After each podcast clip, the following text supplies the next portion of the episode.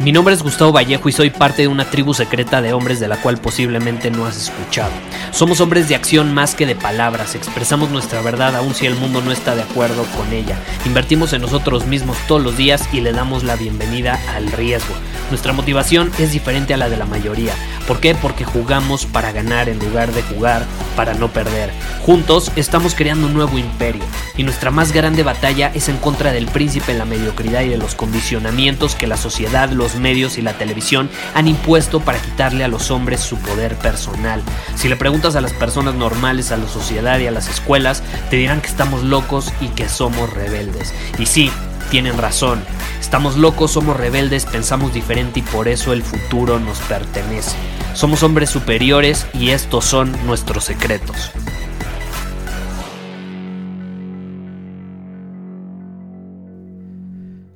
Cuando era niño escuché una de las frases que más se me quedaron guardadas. No sé si te ha pasado que escuchas algo, alguien te dice algo, puede ser un familiar, pueden ser tus papás, puede ser algún maestro, eh, algún instructor, alguien te dice algo que se te queda marcado y lo recuerdas décadas y décadas después. Y esto que te voy a compartir es algo muy personal, es algo que a mí me dijeron y te voy a contar un poco la historia en este episodio. Y es algo que siempre me marcó y que me ha ayudado muchísimo esta perspectiva. ¿Y a qué me refiero? Estas son las palabras que yo escuché. Me dijeron, ¿cómo que te cansaste? Pudiste haber ganado, pudiste haber llegado en primer lugar, pero no lo hiciste por poner excusas. Y pum, esas palabras, ya sabes, penetraron en lo más profundo de mi alma. ¿Y qué sucedía? A los 11 años yo ya estaba harto, sí, a los 11 años, aunque suene loco, estaba harto de que en la escuela donde estudiaba, que era una escuela suiza, eh, no, nos ponían a competir cada año en una competencia, eh, más bien nos ponían a competir cada año en un evento de natación que se llamaba Schwimmfest, la fiesta de la natación. Entonces, ¿qué sucedía? Era, era como todo un evento en la escuela, una celebración, donde había comida, había música, eh, suiza, había muchísimas actividades, pero obviamente eh, la actividad principal o en la que se centraba el evento, la celebración, era la competencia en natación, donde los papás apoyaban a sus hijos desde las gradas. Y yo había competido cuatro años seguidos y ni una sola vez me había podido subir al podio de los primeros tres lugares. Porque sí, era una época donde se le premiaba solamente a los niños que realmente ganaban a los que tenían un mejor desempeño, no como hoy, que en las escuelas ya premian a los niños nada más por competir, que para que no se sientan mal y para que no se pongan tristes y no lloren de que a alguien le dan la medalla. Y no, ahora ya le dan medallas a todos y entonces se ha perdido ese espíritu competitivo que nos afecta muchísimo a los hombres cuando se pierde, porque naturalmente los hombres somos competitivos y necesitamos de la competitividad para mejorar, para crecer, para desarrollarnos como hombres, mientras sea competitividad sana, deportiva, ¿no? Honrando siempre al rival. Pero ¿qué sucede? El punto es que yo estaba harto. Yo no estaba enojado con los que me ganaban, yo estaba enojado conmigo mismo porque no me estaba desempeñando lo suficientemente bien como para tener una medalla. Entonces mi frustración me llevó a pedirle a mis papás que me inscribieran a clases de natación independientes, para entonces en la competencia del próximo año, pues llegar mejor preparado. Y mis papás me hicieron caso, buscaron al mejor y me acuerdo que me llevaron a la academia de eh, Felipe el Tibio Muñoz, que es el único mexicano en haber ganado un oro olímpico en natación en las Olimpiadas. Y recuerdo que mis papás manejaban largas distancias para llevarme a la academia de natación. Yo me iba siempre dormido en el coche, en la parte de atrás, para tener energía a la hora de, de tomar la clase. Y entonces me llevaron por casi un año y llegó el momento de, pues, el siguiente evento del Schwimmfest, la siguiente competencia. Y me subí al podio. Terminé por obtener una medalla de plata, por quedar en segundo lugar. ¿Y qué sucedía? No acabé tan contento. ¿Por qué? Porque yo tenía mejor técnica ya. En un año había desarrollado una mejor técnica que el ganador. Por todo lo que había aprendido yo, obviamente, durante los meses que, que estuve en clases independientes. Pero el cansancio fue el que me impidió llegar en primer lugar. Al día siguiente voy a la escuela de natación, eh, llego con Felipe y le cuento mi, historia de que al fin me pude subir, ya sabes, como niño bien feliz, ya al fin me, pude subir al, al, podio y yo creí que me iba a felicitar, que me iba a decir increíble. Y no es cierto. Me dijo lo que te compartí hace rato. Me dijo, ¿cómo que te cansaste? Pudiste haber ganado, pero no lo hiciste por poner excusas. Y me dijo, ¿quién te enseñó a poner excusas? Ya sabes, yo con media lágrima saliéndose en mis ojos, eh, estaba con muchísimas ganas de llorar, como cualquier niño le hubieran dado ganas de llorar.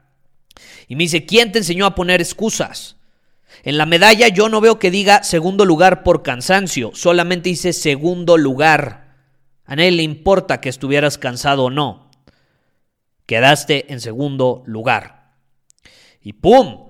Pues esas palabras provocaron que no solo me dan ganas de llorar, sino que entendí realmente la importancia de no poner excusas cuando nos desempeñamos en algo. Y hoy entiendo perfecto. Quizá no lo entendí en su momento, pero hoy entiendo por qué ha sido el único mexicano en la historia en ganar una medalla de oro en natación.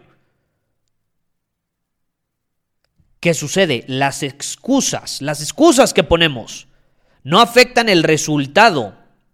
No afectan el resultado. Tú puedes poner mil excusas. No van a afectar el resultado. Y no deberían de afectar tampoco tu desempeño. Y eso se me quedó súper, súper grabado. Las excusas no afectan el resultado y no deberían afectar tu desempeño tampoco. Y entonces, ¿qué sucedió? Llegaron las siguientes clases y Felipe, bien cabrón, le dijo a mi instructor que me pusiera a nadar el doble que a los demás.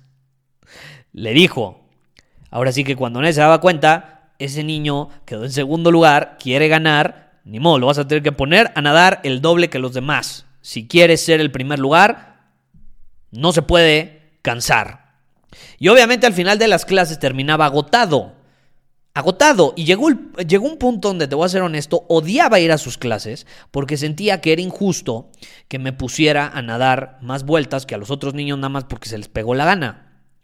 Pero, ¿qué sucedió? Luego lo agradecí porque llegó la competencia del próximo año y adivina qué gané, la medalla de oro.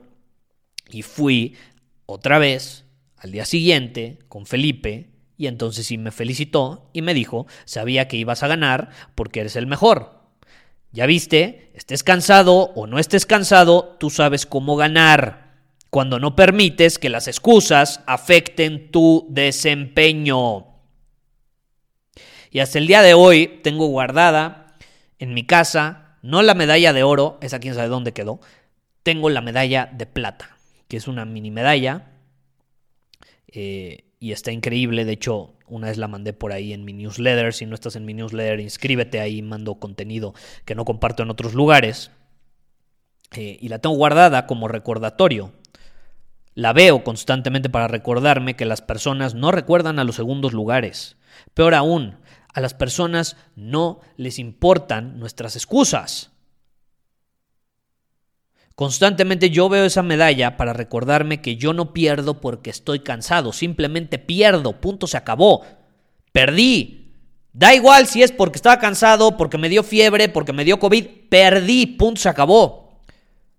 Entonces, esa medalla me sirve para recordarme que las excusas no afectan el resultado. Y no puedo permitir que las excusas afecten el resultado. La vez pasada estaba viendo una entrevista de un entrenador de fútbol del equipo de los Pumas, porque yo le voy a los Pumas. Y ya, prácticamente no veo el fútbol, pero pues de pronto ahí veo cómo van la tabla de posiciones y demás. Y entonces estaba viendo una entrevista que se me hizo muy interesante, donde decía, el, punto es que no, no recuerdo bien, creo que en el partido al equipo de los Pumas eh, los habían afectado en cuanto al arbitraje, es decir, el árbitro eh, estuvo muy, muy en contra, se equivocó mucho en contra del equipo, los afectó y por eso quedaron eliminados. No sé, no sé qué sucedió. El punto es que el entrenador decía, eh, no podemos culpar al árbitro.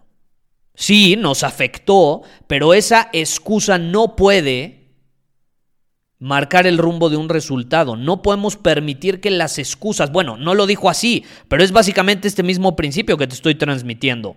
No podemos permitir que las excusas afecten nuestro desempeño y afecten el resultado. Si se equivocan y nos perjudican, aún así tenemos que ganar, porque nosotros no podemos controlar que alguien se equivoque, pero sí podemos controlar nuestro desempeño.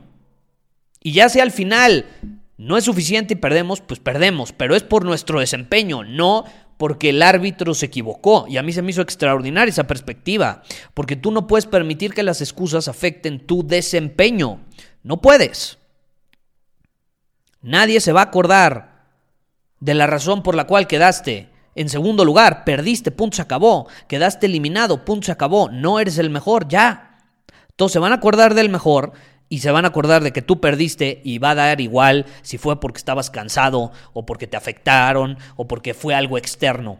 A nadie le va a importar. Esa es la cruda realidad de la vida y cuando tú abordas la situación desde esta perspectiva, te puedes desempeñar mejor. Habrá veces que no sea suficiente y pierdas, por supuesto. Pero mínimo perdiste haciendo todo lo que estaba bajo tu control sin excusas. Sin permitir que las excusas afectaran tu desempeño. Y ahí está la clave. Muchísimas gracias por haber escuchado este episodio del podcast. Y si fue de tu agrado, entonces te va a encantar mi newsletter VIP llamado Domina tu Camino. Te invito a unirte porque ahí de manera gratuita te envío directamente a tu email una dosis de desafíos diarios para inspirarte a actuar. Además, ahí comparto también información que no puedo compartir abiertamente en ningún otro lugar. Y por si fuera poco, como suscriptor del newsletter vas a tener acceso anticipado a programas masterclass y eventos exclusivos que hacemos detrás de cámaras. Simplemente ve a mi Instagram, si no me sigues búscame como Gustavo Vallejo, envíame un mensaje privado con la palabra secreto, repito, la palabra secreto, y de ahí me encargo para que quedes registrado completamente gratis.